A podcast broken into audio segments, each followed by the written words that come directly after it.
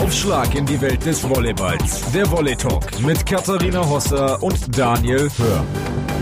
Hallo zu einer neuen Ausgabe des Volley Talks. Wie immer an meiner Seite Daniel Hör. Hallo Daniel. Hallo Kathi, ich freue mich sehr. Alle zwei Wochen wieder. Es wird wunderbar. Ja, das hoffe ich doch, denn wir wollen jetzt so langsam schon ein bisschen zum DVV-Pokalfinale hinführen. Mhm. Wir freuen uns auf das Ereignis Ende des Monats am 28. Februar und haben auch gesagt, okay, unser Gast auf den ersten Blick werden uns vielleicht ein paar für verrückt erklären. Hm, was hat das jetzt mit dem DVV-Pokalfinale zu tun? Aber hintenrum kommt dann, kommen wir doch noch zum Ziel. Ja, man muss sagen, aber auch wirklich nur auf den ersten Blick, weil man diesen Namen natürlich schon mit den United Volleys verbindet. Es geht um Tobias Krick. Ein Krieg ist ja noch mit den Uniteds mal mindestens in Kontakt, möchte ich es mal formulieren. Nämlich Jörg Krieg natürlich, auch wenn er den Geschäftsführerposten mittlerweile nicht mehr besetzt. Ähm, aber er ist dann natürlich noch trotzdem mit bei den Uniteds involviert. Und Tobi hat fünf Jahre für die Uniteds gespielt. Also auch das ist eine lange, lange Zeit. Und wir wollen natürlich über die verschiedensten Dinge sprechen. Wie er seine Zeit erlebt hat. Wie das war, wenn der Vater sagt, ich kaufe einen Volleyballclub und mein Sohn spielt da jetzt. Ähm, wie das vielleicht auch von außen beäugt wurde. Wie es dann war mit der Verletzung, wo er eigentlich man sagt, vor einem Wechsel zu vielleicht einem Top-Club stand und dann diese Verletzung dazwischen gefunkt ist, ob das überhaupt so war. Und wie es jetzt ist, von außen zu sehen. Verrat nicht alle unsere Fragen. Ja, nicht alle unsere ich bin so Fragen. aufgeregt. Ich bin so aufgeregt. Ich freue mich. Ja, ich freue mich auch tierisch, dass wir mit Tobi gleich sprechen können, ganz ausführlich. Vorher noch der Hinweis, wir schauen natürlich auch auf das aktuelle Geschehen. Da gibt es ja einiges. Die Tabellensituationen sind ja echt wahnsinnig spannend. Es ist krass, es ist krass. Das wollen wir beäugen. Natürlich haben wir auch noch gedacht, hm, wir fragen ja immer, hey, geht mit uns in Kontakt, Social Media. Die Helios Grizzlies aus Gießen, die haben das gemacht. Ja. Und ja, eigentlich ist eine kleine neue Rubrik geboren, würde ich jetzt einfach mal behaupten. Die gibt es dann mit? auch noch im Anschluss an das Interview, aber du hast schon gesagt, wir sind aufgeregt. Es ist Zeit für das große Interview mit Tobi Krick und ich glaube, jeder Volleyball-Fan, der erinnert sich noch an die glasigen Augen von ihm 2017 nach dem verlorenen EM-Finale. Es war der Moment, als der Stern von dem 2,11 Meter Riesen tatsächlich aufging. Ähm, er war das Gesicht der United Volleys. Du hast es gesagt, sein Papa hat ihm diesen Verein eigentlich gekauft. Seit diesem Jahr spielt er international in Italien. Für uns ist er ein bisschen von der Bildfläche verschwunden. Aber jetzt ist er auf dem Schirm der ganz, ganz großen Vereine. Er kann sich weiterentwickeln und jetzt wollen wir ihn doch auch selber mal zu Wort kommen lassen. Wir freuen uns, dass er sich die Zeit genommen hat. Hallo Tobi. Servus. Guten Tag. Erstmal die Frage von uns, wie hast du dich in Italien denn eingelebt? Ach, soweit ganz gut. Bin jetzt schon seit fast fünf Monaten hier. Ähm, ja, sehr schön. Italien halt lässt sich, Vita. lässt sich leben, hört man daraus. Ja, ja, durch Corona ist es ein bisschen schwieriger, weil man kann zurzeit nicht so viel rausgehen, aber am Anfang, wo noch äh, viel Sonne war und die, die Corona-Regeln noch ein bisschen äh, abgeschwächter waren, war es äh, ein Traum. Das glaube ich. Mich, mich hat ähm, interessiert sozusagen, ich weiß nicht, unser, unsere erste Begegnung hatten wir, glaube ich, 2015 oder 2016, wo wir mal ein Interview gemacht haben fürs Volleyball-Magazin. Und äh, da hatte ich dich auch schon gefragt, äh, glaube ich, eine ähnliche Frage, dass du am Anfang, wenn du Leute noch nicht kennst, nach außen hin sehr schüchtern wirkst, aber eigentlich ein total witziger und extrovertierter Mensch auch bist. Wie würdest du dich da selber charakterisieren und wie lange braucht das, bis du quasi in einem Umkreis dann auftauchst, auftaust? Ja, das passt schon immer noch so. Also ich gehe jetzt nicht irgendwo hin und bin dann auf einmal ähm, der gesprächigste Mensch. Deswegen ähm, ja, war das hier auch äh, erstmal dasselbe in Italien, war ich auch erstmal ganz schön äh, ruhig zu den ganzen Mitspielern und zum Trainer, aber das so nach ein, drei, vier Tagen, nach einer Woche war das dann äh, schon gar kein Problem mehr. Dann haben wir Hoffnung, dass es bei uns nicht drei, vier Tage, sondern vielleicht nur so drei, vier Fragen dauert, bis wir dich äh, gekitzelt haben. Ähm, ich bin bei der Recherche auf bei der Vorbereitung auf das Interview auf die FAZ gestoßen, die ein großes Interview oder nicht ein großes Interview, eine große Geschichte über dich gemacht hatte vor deinem Wechsel. Und da habe ich die Schlagzeile gelesen, dass du gesagt hast, es erfüllt sich ein jahrelanger Traum. Ich muss dazu sagen, dass du bist mit 21 gewechselt nach Italien. Da frage ich mich, also mit 21 weiß ich nicht, was ich für große Träume hatte, der schon jahrelang in mir war. Ähm, woher wusstest du, Italien und Volleyball, das ist genau das, wo jetzt mein Weg hinführen sollte? Und wann wusstest du, Volleyball ist vor allem der Weg, den ich professionell auf ganz, ganz hohem Niveau spielen will? Ähm, ja, Italien war schon immer so das Ziel von mir. Als Volleyballspieler ist es, glaube ich, von jedem das Ziel, weil es ähm, zurzeit die beste Liga ist. Und äh, deswegen war das immer mein Ansporn, irgendwann in Italien zu spielen. Ja, Italien ist ja auch so ein Thema, was, was relativ lange schon bei dir rumgegeistert ist. Ich kann mich erinnern, wir hatten ja die Doku Inside United Volleys auch hier bei Sport 1. Da gab es ja auch schon mal Gespräche mit Italien, wo dir damals äh, Christian Dünnes wohl auch abgeraten hat, es erstmal nicht zu machen, obwohl es wohl ein Riesenangebot war. Kannst du da so ein bisschen erzählen, was das für ein Angebot war und ähm, warum du es dann letztendlich erstmal nicht gemacht hast? 2018 müsste das, glaube ich, gewesen sein. Ähm, ja, da war ich. Nee, da, ja, es war nach der Europameisterschaft 2017. Ähm, ja, also da hatte ich ein, also keine konkreten Angebote, aber es wurde halt darüber geredet, ob ich nach, äh, nach Italien gehe ähm, für die nächste Saison oder für diese Saison schon. Also vor, was war das, drei Jahren, vier Jahren, drei, vier Jahren. Ähm, deswegen, ähm, ja, da hatte ich eine gute Europameisterschaft gespielt und dann wollten halt ein paar Vereine äh, fragen, wie es aussieht, aber mein Körper war noch nicht dafür gemacht, sage ich mal, ins Ausland zu gehen. Deswegen äh, meinte Christian, ich soll es noch ein bisschen ruhiger angehen. Ja, im Nachhinein äh, sehe ich da auch eigentlich gar kein Problem, weil ich konnte ja die eine Saison bei United wollte ich gar nicht spielen und äh, wäre ich da im Ausland gewesen, wäre das glaube ich ganz schön unangenehm. Wie war das in dem Moment für dich, als Christian dir gesagt hat, du Tobi, du bist von der Qualität her gut genug, aber mach das vielleicht noch nicht, das kommt noch zu früh für den Körper für dich? Ja, war, war okay, also ich habe es verstanden. Ich war auch, ähm, damals hatte ich ja auch bei der Europameisterschaft schon äh, ganz schöne Knieprobleme gehabt. Deswegen ähm, musste ich da auch erstmal danach ein paar Wochen aussetzen was bei einem anderen Verein vielleicht nicht gegangen wäre, aber bei United Volleys war das zum Glück kein Problem. Deswegen, ähm, ja, man kennt ja die Geschichte von mir und meinem Vater, deswegen äh, wollte ich damals nicht auch einfach den Verein verlassen und äh, das ganze Projekt hinschmeißen. Entschuldigung, wenn ich dir da reinfahre, aber wie war das für dich? Ähm, man ist ja jung, man hat Vorstellungen. Ähm, wenn andere es für einen vermeintlich besser wissen, fällt es einem schwer, dass man das annimmt? Oder jetzt im Nachhinein sagst du ja so, ja, eigentlich habe ich ja alles richtig gemacht. Also damals wäre ich vielleicht, hätte ich vielleicht schon gerne den nächsten Schritt gemacht, weil ich denke schon äh, so weit war. Aber es war jetzt nicht, also es war jetzt nicht, also ich war noch relativ frisch im äh, Profisport also ich hatte gerade meine zweite Saison bei den United Volleys beendet und war gerade so Stammspieler. Dann spielte ich eine gute Europameisterschaft und es kam irgendwie so aus dem Nichts. Also diese Europameisterschaft ist ja schon ein paar Mal angeklungen, die war dann ja auch wirklich der Breakpoint. Du hast gesagt, du hast dich dann zum Stammspieler gemausert bei den Uniteds, bei einem neuen Verein. Man, wie gesagt, man kennt die Story ja. Und dann 2017 eine riesen Europameisterschaft, eine historische Europameisterschaft und auf einmal ähm, wirst du ganz anders wahrgenommen, auch von internationalen Vereinen. Social Media, die Followerzahlen, da sprechen wir später sowieso drüber, schießen in die Höhe. Es gibt Fanpages in, in aller Herren Länder. Ähm, war das so für dich so ein Moment, wo sich auch in deiner Wahrnehmung als Volleyballer alles irgendwie um 180 Grad gedreht hat und du zum, zum Star dann auch wurdest? Also, als wir die Europameisterschaft gespielt hatten, war mir das gar nicht so klar. Ich habe mich eher so aufs Turnier fokussiert und ja, wie das halt so ist als Sportler, man nimmt das, das gar nicht so wahr, was außenrum passiert.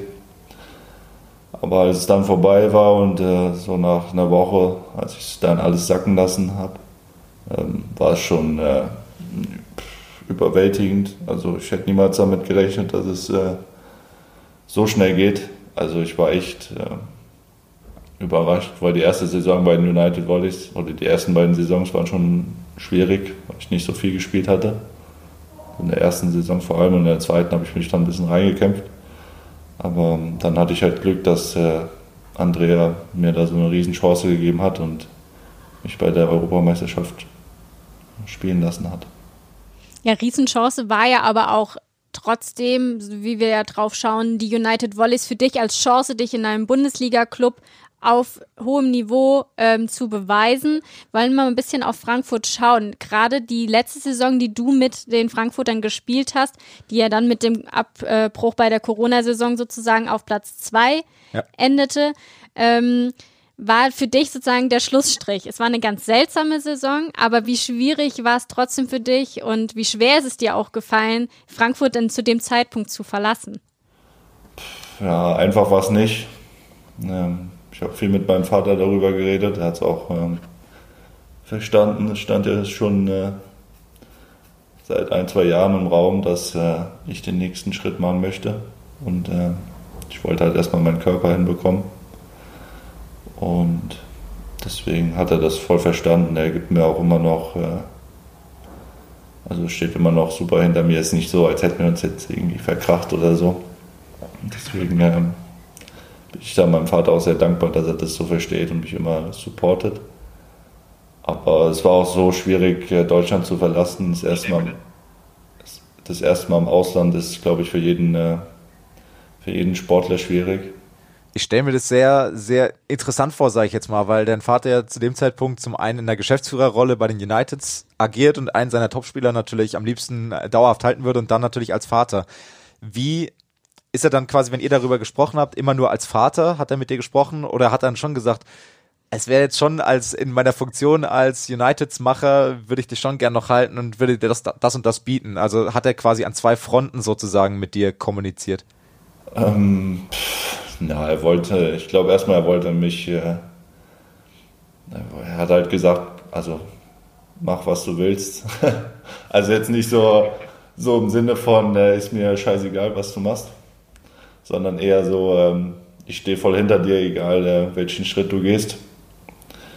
Deswegen, ja, er hat zwar gesagt, vielleicht ist noch ein Jahr in äh, Frankfurt gut für dich, nochmal alles aufzubauen, du bist immer noch jung, aber ich habe ihm halt gesagt, dass äh, ich den nächsten Schritt jetzt machen möchte, dass es äh, mich, glaube ich, mehr anspornt, wenn ich in einer anderen Liga spiele, gegen besser, also gegen bessere Mannschaften halt, so wie es ist.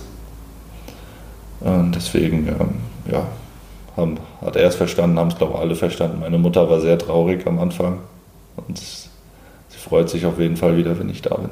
Hm. Wie ist denn jetzt der Kontakt nach Frankfurt? Also wie vor allem auch zum Team. Du kennst ja einige der Spieler logischerweise noch, die dort jetzt spielen, das Pokalfinale auch erreicht haben. Ähm, wie ist da der Kontakt? Boah, wenig.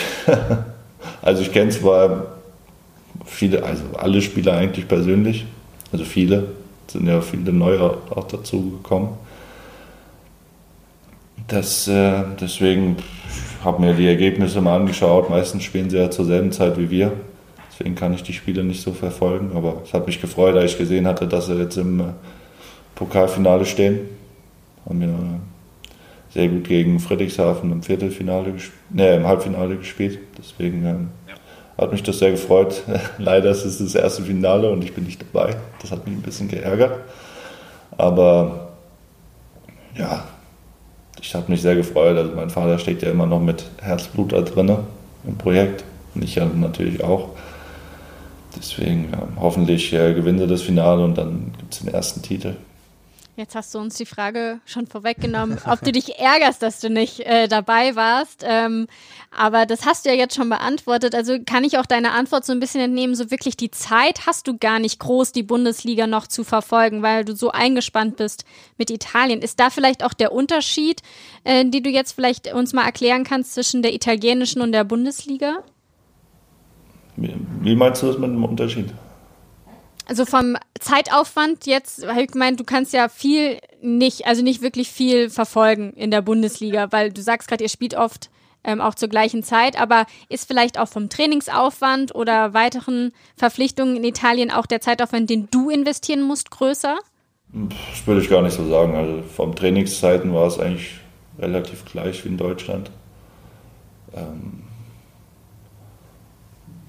ja, also es ist jetzt nicht viel, ähm, das Niveau ist natürlich höher, aber es ist jetzt nicht viel anstrengender von der Intensität. Also das Training ist genauso lange und auch genauso anstrengend. Nur das Niveau ist halt ein bisschen höher wie in, wie in Frankfurt. Ist das dann auch der größte Unterschied zwischen Italien und Deutschland, die, die Geschichte des Niveaus? Ja, auf jeden Fall. Also hier ist halt äh, viele sehr gute Mannschaften. Also jedes Spiel müssen wir ackern, um Punkte zu holen. Deswegen äh, in Frankfurt war das immer so ein bisschen, du hast halt etwas äh, schlechtere Mannschaften in der Liga. Äh, also wir waren ja ein gutes Team in Frankfurt, deswegen gab es auch schlechtere Mannschaften. Hier sind wir etwas eher ein schlechtes Team. Deswegen müssen wir für jedes Spiel kämpfen. Und ja, in so einer Situation war ich natürlich noch nicht, weil ich bis jetzt nur in Frankfurt gespielt hatte. Und deswegen muss ich, musste ich mich jetzt erstmal hier ein bisschen rein äh, kämpfen. Das finde ich total interessant. Du sagst gerade, ähm, wir sind ein Team, das eher unten angesiedelt ist. Wie ähm, war das für dich, als du dich für den Verein entschieden hast? Ähm, denkt man sich so, ach, beim Top-Verein, der ganz oben in Italien ist, würde ich auch gern spielen? Oder ist das der Reiz an Italien, dass man halt eine Mannschaft ist, die andere auch ärgern kann? Ja, vor der Saison hatte ich eigentlich gedacht, dass wir ein bisschen äh, besser dastehen. Wir sind jetzt zurzeit der Letzte. Ähm, deswegen, ähm, ja, ich wollte, mein äh, Hauptmerkmal in der ersten Saison war erstmal, dass ich spiele. Also, dass ich viele Spielzeiten bekomme. Und ähm, ja, das war so meine erste Sache. Ist egal, äh, also nicht egal, aber ich wollte spielen, äh, egal in welcher Mannschaft eigentlich. Und dann äh, hat mir halt der Cisterna das Angebot gemacht. Da war ich auch sehr froh drüber. Unser Team sah halt vor der Saison sehr gut aus. Dann hatten wir leider viele Verletzungsprobleme und äh, auch eine Corona-Schwächung, die uns ein bisschen aus dem Kreis gebracht hatte. Aber ja, so ist es halt. Manchmal ähm, spielt man dann nicht so gut. Und da muss man auch äh, dann dahinter stehen und äh, weiterkämpfen. Social Media ist so ein Punkt, wo du ein bisschen Ablenkung vom Volleyballsport findest. Äh, ich sehe immer die Reels äh, von dir, wo du mit deiner humoristischen Art und Weise deine Follower über so deinen Tagesablauf teilweise auch ähm, informierst. Ähm, ist es gerade in Zeiten von Corona, wo man ja nicht den direkten Fansupport hat, schön, dass man sich auf diesen Plattformen austauschen kann und das dann dadurch auch vielleicht wichtiger geworden in so einer Zeit? Ja, ich mache das erstmal hauptsächlich nur aus, äh, weil es mir ein bisschen Spaß macht. Und ähm, ja, also, es, also wenn in der Halle keine Fans sind, das sind erstmal ganz schöne, ja, nicht so nice. Also man vermisst sie auf jeden Fall und dann äh, macht es mir natürlich Spaß, wenn äh, sie mich zumindest äh, online dann irgendwie supporten können und mal ein Like da lassen, sag ich mal, oder mir ein Follow geben. Deswegen äh, versuche ich da den Leuten ein bisschen näher zu kommen in den äh, schwierigen Zeiten. Bist du auch der Social Media Manager ähm, des äh, Hunde-Accounts der Familie Krieg? ähm, das macht meistens meine Schwester. Also ich habe ein paar Bilder gemacht und ja, aber das, ich kann ja zurzeit nichts machen. Ich bin ja jetzt in Italien, deswegen muss meine Schwester das Ganze übernehmen. Ja. Deswegen am Anfang war es so eine Idee von uns beiden und ist ja mehr so ein so was Lustiges. Also wir wollen ja, wir haben ja einen süßen Hund, deswegen wollen wir den auch mal ein bisschen zeigen. Ja, also Hundefans freuen sich auf jeden Fall über süßen Hunde-Content. Ja, Fossi Krieg heißt er, glaube ich, der absolute Follow-Empfehlung. ähm, aber ja. du sprichst es gerade an, das war eher so ein bisschen, wir wollen was Witziges machen. Aber siehst du Social Media auch so ein bisschen als Job, sage ich jetzt mal, und nicht nur als Hobby? Boah, also ich habe jetzt noch keine großen Sponsorenverträge, deswegen kann ich da jetzt noch nicht so von Job reden. Also ich, zurzeit macht das nur Spaß. Klar habe ich jetzt auch, will ich natürlich auch äh, weiter wachsen. Und ich habe mir so ein bisschen Ehrgeiz gepackt, dass es immer, dass ich auch versuche, viele Videos rauszubringen und viele Fotos, um ähm, den Fans äh, nicht in Vergessenheit zu raten da haben wir auch mit Dennis Calibella war es, glaube ich, drüber gesprochen, ähm, ob das vielleicht auch ein bisschen so zum Job dazugehört, sich als Marke zu präsentieren. Findest du, dass das dazugehört? Ähm, also auch in der Außendarstellung für Vereine, ähm, wenn man so jemand ist, der sich so präsentiert? Mit Dennis habt ihr darüber gesprochen? Ja, mit Dennis haben wir das eher auf anderer, auf anderer Ebene. auf anderer ich, Ebene, er ist ja nicht, kein großer Social nicht auf Media Social Nutzer. Media. genau, also bei Dennis ging es nicht um Social Media, sondern eher so die Marke, die man als Sportler aufbauen soll. Und daher halt die Frage bei dir, ob das vielleicht zur Marke Tobias Krieg auch einfach dazugehört. Ich glaube, heutzutage muss man das einfach machen. Also die ganz großen Sportler haben äh, alle Social Media. Also es gibt, glaube ich, keinen Sportler, der das heute nicht mehr hatte. Ich glaube, man baut sich so eine Präsenz auf und eine Marke. Deswegen muss man das, glaube ich, heutzutage machen. Also man muss es nicht selber machen, aber man kann sich auch Leute holen, die das für einen machen. Deswegen ähm, gehört es heute, glaube ich, dazu, weil ja, es, also es bringt ja, bringt dir ja auch was, wenn äh, du zu einem Verein gehst und die sehen, du hast, keine Ahnung, eine gute Online-Präsenz und dann würden die dich wahrscheinlich über einem nehmen, der genauso gut ist wie du, würde ich mal schätzen. Also wir sprechen hier aus, Tobi Krieg ähm, kann unterstützen, wer Hilfe braucht bei der Darstellung auf Social Media. Ähm, wir wollen aber zu einem anderen Thema noch kommen, Daniel. Ja, genau. Also du hast ja, wir springen so ein bisschen, du merkst es vielleicht, wir springen so ein bisschen zwischen den Themen, ähm, auch bedingt, dass, äh, dass es so ein bisschen alles miteinander zusammenhängt, ähm, weil du ja auch, ich glaube, während deiner Rückenverletzung auch angefangen hast äh, mit, mit TikTok, wenn ich mich richtig erinnere. Kann aber auch sein, dass ich komplett falsch liege. Auf jeden Fall äh, wollte ich auf, auf die Rückenverletzung nochmal zurückkommen. Wie viel Angst hattest du da und wie viel Gedanken hast du dir auch gemacht? Was mache ich denn, wenn ich nicht mehr Volleyball spielen kann? Wäre das dann eine Alternative gewesen, so eine Mediengeschichte vielleicht? Ähm, also TikTok hatte ich angefangen im äh, November, Dezember 2019. Deswegen, äh, da hatte ich eigentlich schon wieder die Rückenprobleme, also hatte ich eigentlich nicht mehr so viele Rückenprobleme. Ähm, damals äh, sah es nicht so gut aus. Also ich war beim Arzt, wir hatten einen MRT gemacht, der meinte, ähm, ja, sieht nicht gut aus. Das, äh, ja, ich will jetzt nicht zu tief hineingehen in äh, was er gesagt hatte. Er meinte nur, dass äh, ja, ich sollte erstmal eine Pause machen, sonst äh, ist es vielleicht bald vorbei mit äh, Profisport. Und ähm, deswegen hatte ich da erstmal eine Pause gemacht. Natürlich frage ich mich dann auch, was äh, passiert, wenn die nicht mehr weggehen, die Rückenschmerzen, oder, oder wenn ich nicht mehr Volleyball spielen kann, was mache ich danach? Und da sind ein paar Gedanken äh, ja, in mir äh, im Kopf rumgegeistert. Aber ähm, ich habe dann viel mit meinem, Vater geredet und mit der Familie und habe viel nach Lösungen gesucht und viel ausprobiert mit verschiedenen Physiotherapeuten und Ärzten. Und ja, da mussten wir erstmal drei, vier Monate rumtesten, bis wir dann beim richtigen waren. Das war dann in, äh, beim Bodensee in der Nähe, bei, also bei Friedrichshafen in der Nähe, bei Konstanz. Ähm, da bin ich dann drei, viermal die Woche dreimal die Woche, dreimal die Woche so runtergefahren, was ewig lang ist. Und da war ich dann beim Kurt Mosetter, vielleicht werden das, ach, ich weiß nicht, ob den ein paar Leute kennen. Das war dann so ein ganz spezieller Physiotherapeut, der mich da gut behandelt hatte.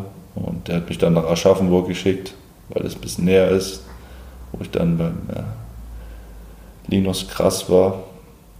Ja, ist wirklich krass.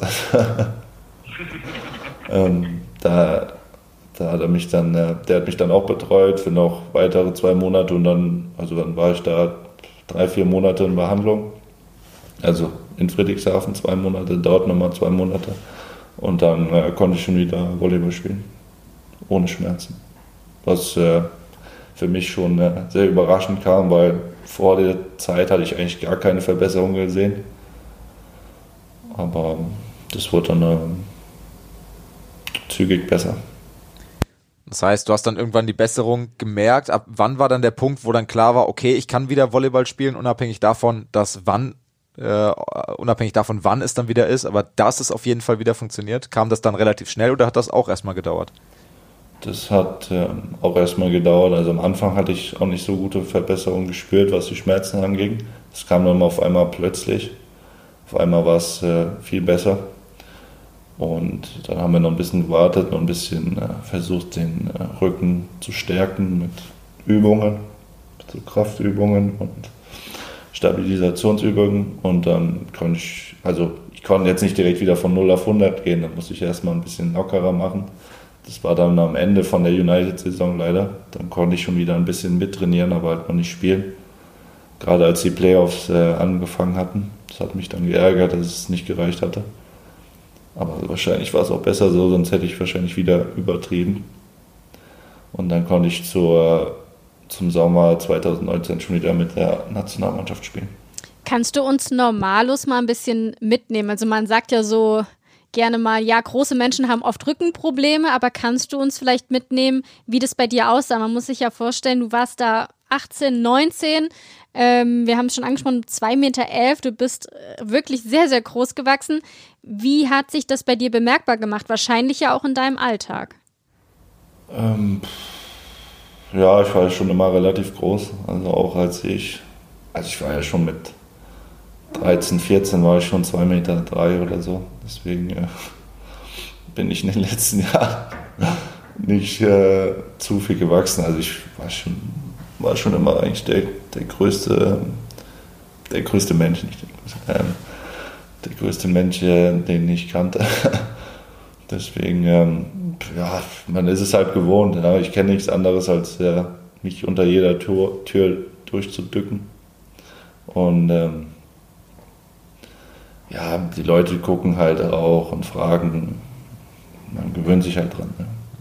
Ich muss irgendwie, es gibt ein Bild, ich weiß nicht mehr von, von welcher Meisterschaft, aber irgendeine U-deutsche Meisterschaft, wo ähm, Bekannte von mir auch gespielt haben und gegen dich gespielt haben. Und da gab es einen sehr, sehr kleinen Libero, der war, glaube ich, damals, weiß ich, lass mich lügen, bisschen über 1,50 gefühlt, also wirklich winzig für einen Volleyballer und der stand daneben dir. Das Foto ist herrlich, das muss ich nochmal irgendwie raussuchen. Ähm, lass uns mal die, die, die Rückengeschichte so ein bisschen, so ein bisschen abhaken weil ich mir vorstellen kann, dass es auch ein bisschen nervig ist, sage ich jetzt mal, oder sich da zurückzuversetzen, dass es natürlich kein schönes Thema ist. Und wird so ein bisschen mal drauf schauen, was kann denn zukünftig noch kommen bei dir? Du hast äh, bei den United Volleys gespielt, dein Vater, man sagt ja auch, in der Doku United Volleys heißt es, er hat ihn für dich gekauft, den Club. Ist das vielleicht auch manchmal unangenehm und Frage hinterher, könntest du dir überhaupt deshalb vorstellen, aufgrund dieser Tatsache, dass äh, du für einen anderen Club irgendwann in Deutschland mal wieder spielst? Das war eine sehr lange Frage. Dazu tendiere ich leider. Ja, unangenehm ist es nicht. Also es hat mich erstmal sehr gefreut, als er dann zu mir kam und hat gesagt, ja, ich habe jetzt einen Club gekauft, bla bla bla. Ja. Würde mich freuen, wenn du da drin spielen würdest. Habe ich natürlich ja gesagt, hat mich auch sehr gefreut. Und ähm, ja, als, als ich dann äh, nicht mehr bei United äh, spielen wollte und wechseln wollte, hat das ja auch verstanden. Deswegen, mein Vater hat das ja mehr für mich gemacht, äh, sage ich jetzt mal, als für den, äh, für den Sport. Deswegen finde ich es überhaupt nicht unangenehm und ich freue mich ja auch sehr, dass es für United auch zurzeit gut läuft. Also sind ja im Pokalfinale, deswegen freut mich, dass das auch läuft, wenn ich nicht mehr da bin. Was war der andere Teil der Frage? Ich habe es schon wieder alles gut. Ob du dir überhaupt deswegen vorstellen könntest, für einen anderen Club in Deutschland zu spielen, zumindest solange dein Vater bei den Uniteds involviert ist? Boah, weiß ich nicht. Also, keine Ahnung. zur, zur, Zeit nicht. Also zur Zeit würde ich erstmal im Ausland bleiben. Und ja, werden wir von mir dann sehen, wie es äh, in der Zukunft weiter aussieht, wie es bei United aussieht wie es in den anderen deutschen Vereinen aussieht. Also zurzeit muss es auch erstmal. Also ich würde ja in Deutschland gerne spielen, wenn die Liga ein bisschen. Äh, also die Liga ist ja gut, aber die anderen Ligen sind halt besser. Deswegen will ich halt äh, zurzeit alles aus mir rausholen und auf einem, dem höchsten Niveau spielen. Und das geht halt in Deutschland nicht. Und solange es nicht in Deutschland geht, möchte ich halt erstmal woanders spielen.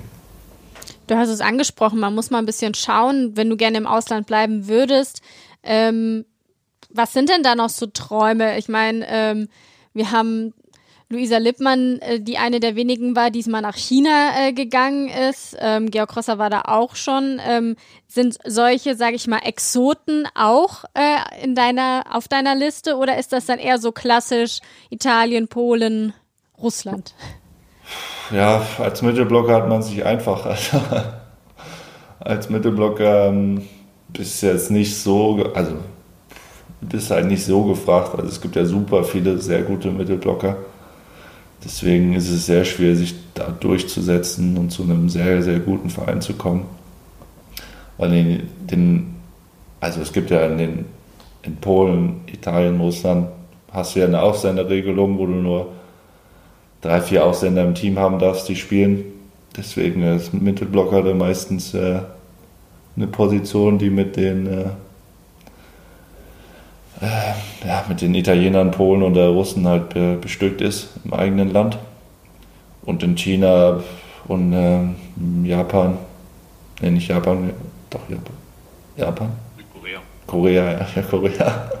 Ähm, suchen sie meistens auch Diagonalspieler oder Außenangreifer, deswegen mache ich mir jetzt erstmal nicht so viel Kopf, ähm, dort irgendwo zu spielen. Ich würde halt gerne mal ähm, irgendwann mal in einem äh, Champions League spielen und dort sehr weit kommen. Und ja, es gibt ja auch immer noch die Nationalmannschaft, mit der man äh, sehr viel erreichen will. Absolut. Ich habe jetzt, ich werf gleich mal einen Namen in den Ring, den haben wir schon mal mit einem Camelo-Auftritt hier gehabt im, im Volley-Talk. Stefan Thiel. Sagt dir bestimmt was. Witziger Zeitgenosse, guter Kumpel von dir schon über lange Jahre. Und der hat damals, als wir ja. Tim Stör im Interview hatten, hat der schon eine Frage via WhatsApp geschickt und ich habe ihm gerade ganz spontan geschrieben, wir haben Tobi im Interview, wenn du irgendwas Witziges hast, hau raus. Und der hat mir eine Sprachnachricht geschickt, 15 Sekunden. Ich habe sie noch nicht gehört. Oh Gott. Ich, ich hau Angst. sie jetzt einfach mal rein und dann schauen wir mal, was passiert. Also ich würde mir jetzt mal fragen, ähm, wer die alljährlichen Mal Open im Beachvolleyball gewinnt. Das wäre jetzt die Frage, die mich am meisten interessiert. Ob er mir die Partnerschaft kündigt oder ob er weiterhin mein Partner da ist. Paff, Stefan, ähm, Paul, Yannick Weber, Christoph Assmann, wir gehen äh, Georg Wolf. Äh, wir sind äh, vor zwei Jahren und vor drei Jahren waren wir halt auf Mallorca ja, haben wir da viel Beachvolleyball gespielt und äh, war eine schöne Zeit. Und äh, wir haben es immer die Malle Open genannt. Ich habe immer mit Stefan gespielt, also oft mit Stefan gespielt. Wir haben dann auch durchgewechselt, aber ja, war schon äh, eine sehr schöne Zeit. Hoffentlich können wir das in, den, äh, in diesem Jahr wieder machen. Und wer hat die gewonnen? Und spielst du, äh, hältst du die Partnerschaft oder war sie so erfolglos mit Stefan, dass äh, die aufgekündigt wird?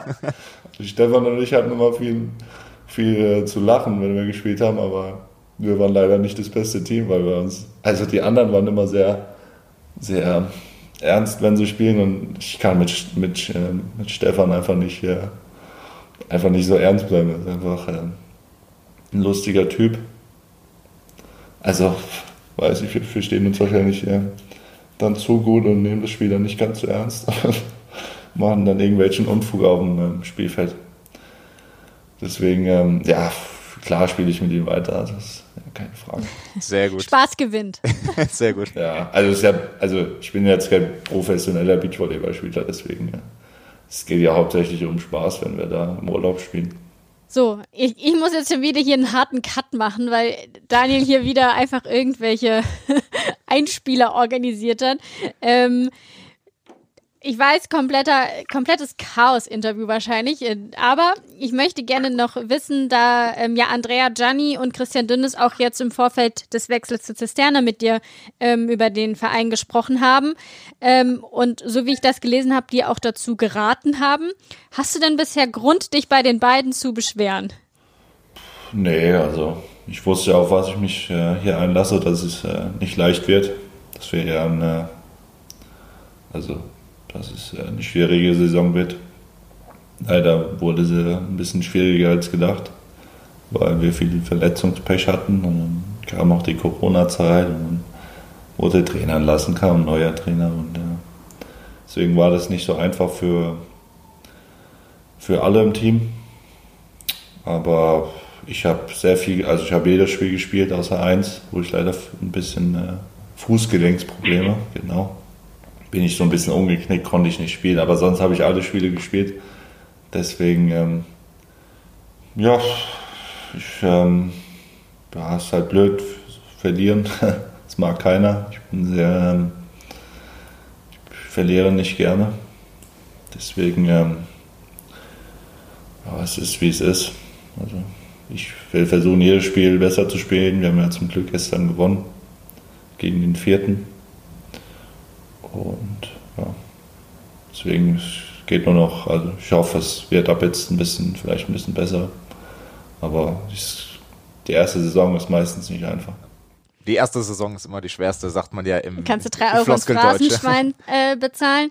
Äh, Tobi, wir wünschen dir natürlich ganz viel Erfolg für die Zeit in Italien und abschließend ähm, einfach mal so die Frage, äh, kannst du denn auf Italienisch vielleicht deine deutschen Fans grüßen oder wie ist da so der Stand bei der Sprache?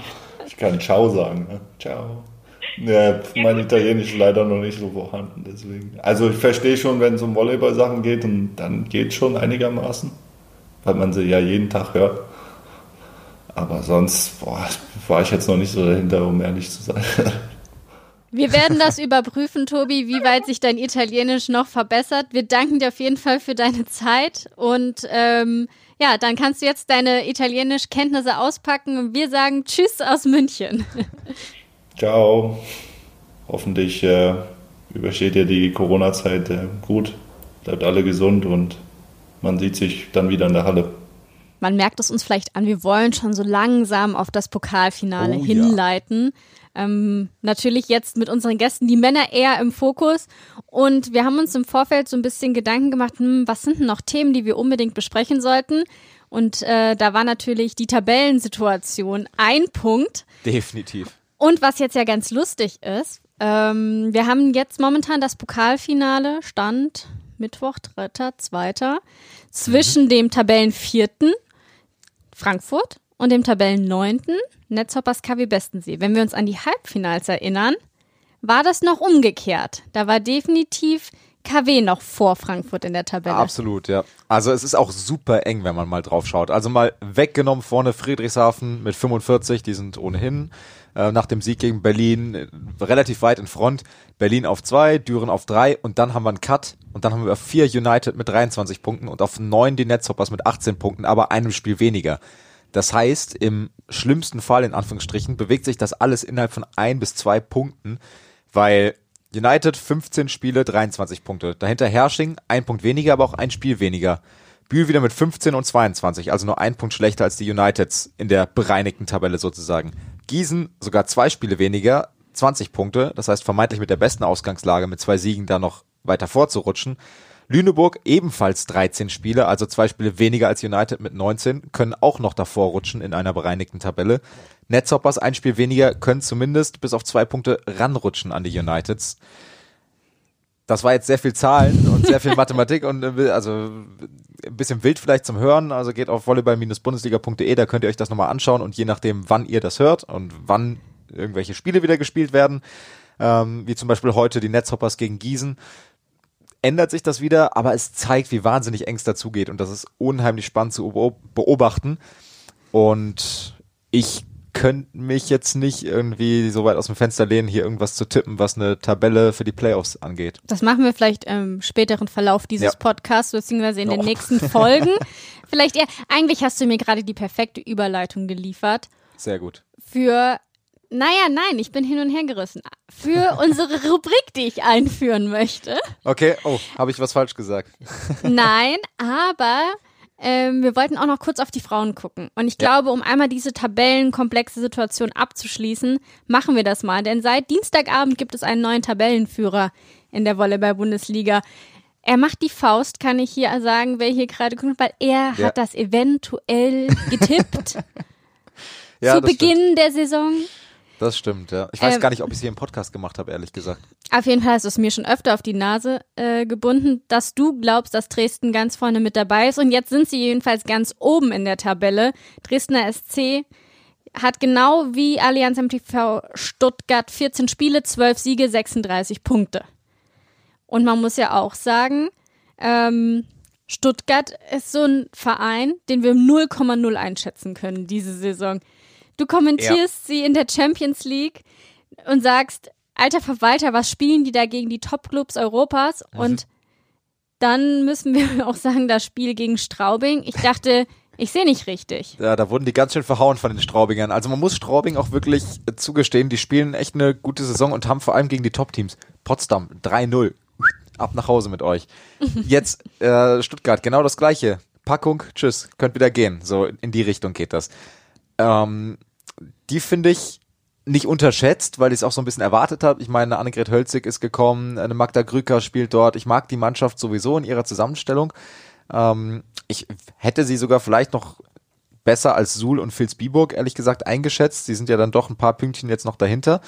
Ähm, aber das, dass die für Überraschung gut sind, da habe ich schon mit gerechnet. Aber Stuttgart, weißt du, verlieren am Wochenende und dann gestern spielen sie, beziehungsweise Aufnahmetag Mittwoch, also Dienstag, spielen sie gegen den türkischen Spitzenclub, den ich jetzt unter Garantie falsch aussprechen werde. Eskasibasi äh, mit, äh, ich muss sie gar nicht alle aufzählen, aber die Speerspitze ist wahrscheinlich Tiana Boskovic auf Diagonal. Die kennt, glaube ich, jeder, der noch halbwegs mit Volleyball zu tun hat. Und gewinnt den ersten Satz, übrigens pervers, 32-30, Crystal Rivers, 17 Punkte, macht die völlige Alleinunterhalterin da. Müssen wir übrigens gleich auch noch drauf kommen. Ähm, Im ersten Vorrundenturnier im Dezember schlagen sie Dynamo Moskau mit 3 zu 2, Lu- luxen auch Eskasibasi ähm, einen Punkt ab. Als einziges Team in dieser Vorrundengruppe spielen wahnsinnigen Volleyball.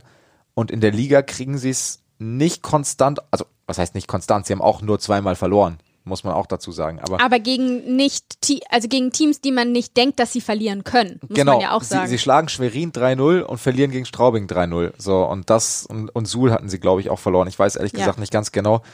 Ähm, und Dresden hat halt seine Spiele verloren gegen Stuttgart und gegen Schwerin, wenn ich das richtig im Kopf habe. Oder gegen Stuttgart und Potsdam. Du prüfst gerade nach, äh, gefährliches Halbwissen, gefährliches Terrain, auf dem wir uns gerade bewegen. das erste Spiel haben sie gegen Potsdam verloren. Genau. Potsdam auch ein Team, was Und hoch einzuschätzen ist Stuttgart. als Pokalfinalist und dann eben gegen Stuttgart. Gegen Schwerin haben sie 3 zu 0 gewonnen. Genau. So, und irgendwie werde ich aus Stuttgart nicht so ganz schlau. Auch wenn die punktgleich stehen, auch wenn sie dann objektiv auch gleich einzuschätzen sind. Ich habe das Gefühl, Dresden hat da mehr Potenzial, weil am Ende, wenn es dann um die Wurst geht, hat Dresden, glaube ich, genügend Klasse, um eine Crystal Rivers einigermaßen in den Griff zu bekommen. Und sie haben auch oft genug schon gegen sie gespielt. Und bei Stuttgart, die haben tolle Außen. Ich liebe Maria Segura. Unfassbare Persönlichkeit auf dem Feld. Michael Emlenko war auch top. Dora Grosser ein super Backup, gerade wenn man, wenn die Annahme nicht so steht, weil sie viel aus dem hohen Ball machen kann. Ähm, gefällt mir auch gut. Ich mag beide Zuspielerinnen. Also Stuttgart hat Riesenpotenzial auf dem Feld. Aber es geht so viel nur über Crystal Rivers und das Spiel ist so abhängig. Spielt Rivers gut, ist Stuttgart gut. Spielt Rivers nicht gut, ist Stuttgart pff, nicht so klasse. Sind wir dann nicht wieder bei dem Problem, das wir zu Beginn dieser Total. Staffel sozusagen besprochen haben? Und jetzt haben sie ja sogar einen neuen Trainer. Ja. Ja, also ich kann sogar verstehen, dass sie viel über Rivers spielen, weil die Frau ist ja unfassbar. Also die ist ja auch wirklich richtig gut. Ähm, aber es ist so einseitig und das macht mir manchmal als Volleyball-Ästhet nicht so viel Spaß. In der Champions League haben sie es jetzt cool gemacht. Rivers in der Crunch-Time hat alles bekommen, hat sich der Block so konzentriert, dass sie dann während des Satzes schön die Außen freispielen konnten. Das hat mir gut gefallen. Man kann das dann natürlich auch taktisch einsetzen, diese Abhängigkeit, aber das passiert mir in der Liga irgendwie zu selten. In der Liga ist es mir teilweise ein bisschen zu stumpf, muss ich sagen. Und das finde ich dann ein bisschen schade, weil dadurch die guten, guten Spielerinnen, die es gibt, ähm, in Stuttgart so ein bisschen ihre Strahlkraft verlieren und auch ihre Qualität verlieren. Das war in der Saison ähm, 1920 ja genauso, weshalb man das Pokalfinale verloren hat. Weil Dresden Rivers super in den Griff bekommen hat und da war es ja noch viel krasser, dass wirklich nur über Rivers gespielt wurden und die Lasics und ähm, Van Restels dieser Welt halt gar keinen Spielrhythmus in dem Sinne hatten, weil sie kaum Bälle bekommen haben und dann verlierst du halt so ein Pokalfinale gegen Dresden, die jetzt kein Überteam waren in der Saison. So. Und ich hoffe aus objektiver Sicht, dass Stuttgart das nicht wieder widerfährt, weil es schade wäre, bei so einer fantastischen Spielerin wie Crystal Rivers, dass die kaputt ist am Ende der Saison, weil sie so viel Angriffslast trägt. Auch gegen Straubing macht sie 27 Punkte, die zweitbeste Scorerin sind die beiden Außen mit sieben. So. Das ist natürlich nicht jedes Spiel so, aber das ist zu oft so, meiner Meinung nach. Kurzer Monolog an der Stelle. Ich möchte noch einwerfen, ich liebe Rosa Koskelo. Ja, zu Recht. Zu Recht. Wie schnell kann diese Frau einen Ball baggern und wieder auf ihren Füßen stehen? Ja. Das ist unfassbar. Also ähm, sie ist für mich so ein bisschen die Kämpferin auf dem Feld bei den Stuttgartern. Gefällt mir unglaublich gut. Ähm, und wir wollen ja auch gar nicht sagen, äh, dass wir finden, dass das Spiel von Stuttgart nicht gut ist. Überhaupt es ist ja, nicht, es nicht, ist ja. überragend, wenn du so eine Spielerin in deinen Reihen hast. Nur wir wollen genau das, was du gesagt hast. Wir wollen nicht, dass das wieder so ist, wie wir es letzte Saison des Öfteren, glaube ich, besprochen haben, Ja. dass ähm, sie einfach zu ausrechenbar werden. Ich würde mich ein bisschen freuen, wenn äh, Lena Grosse-Scharmann noch ein bisschen mehr ähm, Spielpraxis bekommen würde. Ähm, die macht Spaß. Die hat in Straubing riesig Spaß gemacht in der Saison zuvor, die ja abgebrochen wurde. Bin gespannt, was da noch kommt, weil Hatte jetzt aber auch wieder das Libero-Trikot an. Habe ich das richtig nee, gesehen das war Lara gestern? Berger. Das war Lara Berger. Ah, oh. Ähm, Entschuldigung, nicht, Lara. so, nicht so schlimm. Ähm, das würde mich freuen, weil ich glaube, Crystal Rivers braucht auch zwischendurch diese Verschnaufpausen. Die ist ein unheimliches Energiebündel. Wir haben ja auch schon letzte Folge, glaube ich, kurz über sie gesprochen, was ihre Story angeht. Aber jeder Top-Sportler, der so gefordert ist, braucht auch seine Pausen. Und ich glaube, da würde der Allianz MTV Stuttgart gut dran tun, das Spiel jetzt zumindest während der regulären Saison ein bisschen variabler zu gestalten, weil die Qualität auch da ist, trotzdem die Siege einzufahren. Die Qualität ist ja da. Eine Mljankova ist wahnsinnig gut, eine Segura ist wahnsinnig gut, eine Lena Grosse-Scharmann kann auch in der Bundesliga richtig viele Punkte machen gegen eigentlich jedes Team. Wie würdest du es denn einschätzen, wenn man jetzt sich mal anguckt? Sie haben noch zwei, vier, sechs Spiele. Ähm, würdest du vorschlagen, schont Crystal Rivers für die Playoffs und probiert doch mal ein bisschen was aus? Oder, weil, also wenn man ja auf die Tabelle guckt, also Ja. kann man ja sagen, ist ja relativ safe da oben. Oder meinst du, sie wollen definitiv sich noch Platz 1 holen und ähm, werden Vollgas geben? Ja, also Platz eins ist ja sowieso wichtig, aber ich sag mal so, ähm, sie spielen am 13. Februar gegen Aachen, in Aachen. Ich will keinem Aachener zu nahe treten, aber warum nicht da mal mit Lena auf Diagonal anfangen? Man kann es ja versuchen. Und wenn es nicht funktioniert, dann bringt man halt Rivers rein und dann gewinnt man die nächsten drei Sätze. ist ja jetzt nicht so. Und wenn man es verliert, dann liegt es auch nicht allein nur an der einen Personalie auf Diagonal. Beziehungsweise manchmal hat man das Gefühl, dass es daran liegt, wenn es bei Rivers nicht läuft. Aber das, das hätte ich gern häufiger, dass man da den Mut hat, die junge Diagonale sich beweisen zu lassen, weil sie auch gezeigt hat schon in der Bundesliga, dass sie es kann. Gleiches gilt für das Spiel zum Beispiel gegen Erfurt am 20. Februar. Gleiches gilt für das Spiel vielleicht gegen Wiesbaden. Und dann kann man gegen Potsdam, Dresden und Schwerin mit einer ausgeruhten Crystal Rivers spielen und hat dann die Möglichkeit mit seinem Spiel da Tabellenplatz 1 zu festigen, den man ja auch über lange Zeit gehalten hat in dieser Saison. Findest du es dann vielleicht auch falsch, dass Dora Crosser eingewechselt wird auf Diagonal? Oder würdest du sagen, Champions League äh, völlig verständlich, dass man da Lena noch nicht, sag ich mal, verheizt? Ich habe mich auch gewundert, ehrlich gesagt. Ich kann es so ein bisschen verstehen, weil, wie gesagt, Dora halt gut aus dem, gut aus dem hohen Ball ist. Das klingt jetzt alles so unfair gegenüber Stuttgart, aber ich, das brennt mir immer, weil es mir seit zwei, drei Jahren auf der Seele brennt, weil Rivers wirklich so eine tolle Spielerin, eine unfassbare Spielerin. Aber Stuttgart ist mir zu abhängig von ihr. Haken hinter. Haken hinter. Nach 13 Minuten. Eigentlich wollten wir den Part gar nicht so lang machen, denn ich habe ja schon angekündigt, ja. ich habe auf Twitter mit ein paar von euch geschrieben und uns wurde eine Idee reingetragen, die ich natürlich sofort aufgreifen wollte. Ihr kennt es bestimmt, ihr sitzt vorm Fernseher und regt euch auf, mein Gott, warum wird der Name falsch ausgesprochen? Ich sage aus eigener Erfahrung, wir machen das nicht absichtlich. Definitiv nicht. Manchmal hat man einfach Verbindungen im Kopf, wo man denkt, ah, das muss so heißen. Wir sind aber natürlich dankbar für eure Hinweise, wenn irgendwas falsch ist. Und deswegen gehen wir jetzt mal auf die Spurensuche. Wie wird in der VBL was richtig ausgesprochen? Dass wir Vornamen vertauschen? Ja, das ist dann unser Fehler. Definitiv. Aber Lieblingsfall in der VBL sind unsere Helios Grizzlies. Daniel, du hast sie kommentiert. Du bist nach Hildesheim gefahren. Du Mhm. weißt, es liegt in Niedersachsen. Richtig. Du weißt auch, wie es richtig ausgesprochen wird. Also Ich gehe davon aus, ja.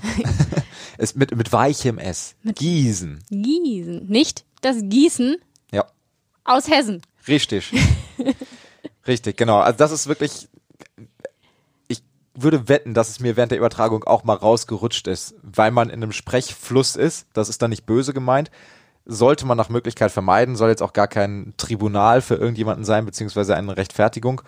Ähm, aber ich kann verstehen, dass man in Hildesheim davon genervt ist, dass man Gießen genannt wird. Das heißt nun mal nicht so. Und äh, deshalb, und in dem Zuge haben wir dann auch mal in den Kader geschaut und da gibt's ja auch einige Stolperfallen.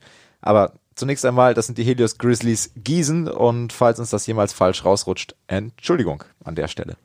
Ein Name, den du sicherlich nicht falsch aussprichst, ist der des Zuspielers, weil du ihn schon etwas länger kennst. Ja. Auch ganz wichtiger Hinweis ähm, von den Grizzlies selber. Bitte, bitte, er heißt Jan Röhling, nicht Rölling. Ja, das haben wir auch ab und zu mal äh, falsch gehört bei Passkontrollen früher in der Jugend. Ähm, genau, Jan Röhling heißt der Mann. Hat mich ehrlich gesagt gewundert, dass, dass, dass das wohl häufiger falsch ausgesprochen wird, aber man muss dazu sagen, die Gießener sind auf uns zugekommen, nachdem diese Diskussion so ein bisschen ins Laufen gekommen ist und haben gesagt, pass auf, der und der und der Name, die machen uns Probleme in unserem Umfeld mit der Aussprache und das wollen wir jetzt so ein bisschen richtigstellen. Kennst du eigentlich Jakob Kern? Äh, ich würde ihn kennen, würde es ihn geben. Nämlich auch gern, das ist so typisch deutsch, glaube ich, dass wenn man einen Namen sieht, der deutsch aussieht, dass man ihn auch deutsch ausspricht. Aber wichtiger Hinweis, der Diagonalspieler der Grizzlies ist Jap Jacob Kern. Nicht Genau. Jakob Kern. also der junge Mann freut sich, wenn man ihn in seiner Landessprache ausspricht. Definitiv. Ein Tipp beim Mann mit der Nummer 7 bei den Grizzlies auf dem Jersey. Nee, nee, nee, das ist andersrum. Ich komme jetzt um die Ecke. Daniel. die Nummer sieben. Der Mittelblocker. Sag uns doch mal bitte, wie man ihn ausspricht. Maya. So wird er genannt in Gießen, das ist sein Spitzname. Und es ist ein Thema für Kommentatoren. Spitznamen sind grundsätzlich schwierig und mit Vorsicht zu genießen, weil man sich natürlich nicht mit einem Team oder einem Spieler gemein machen möchte. Man ist der objektive Betrachter der ganzen Geschichte. Zugunsten der dem Spieler gerecht werdenden Aussprache des Namens ist es manchmal aber doch geschickter, den Spitznamen zu verwenden, wie in diesem Fall. Ich werde nicht unfallfrei über den Namen des Mittelblockers der Gießener hinwegkommen. Er heißt Mayaula mit Nachnamen, das ist sein Rufname des Nachnamens.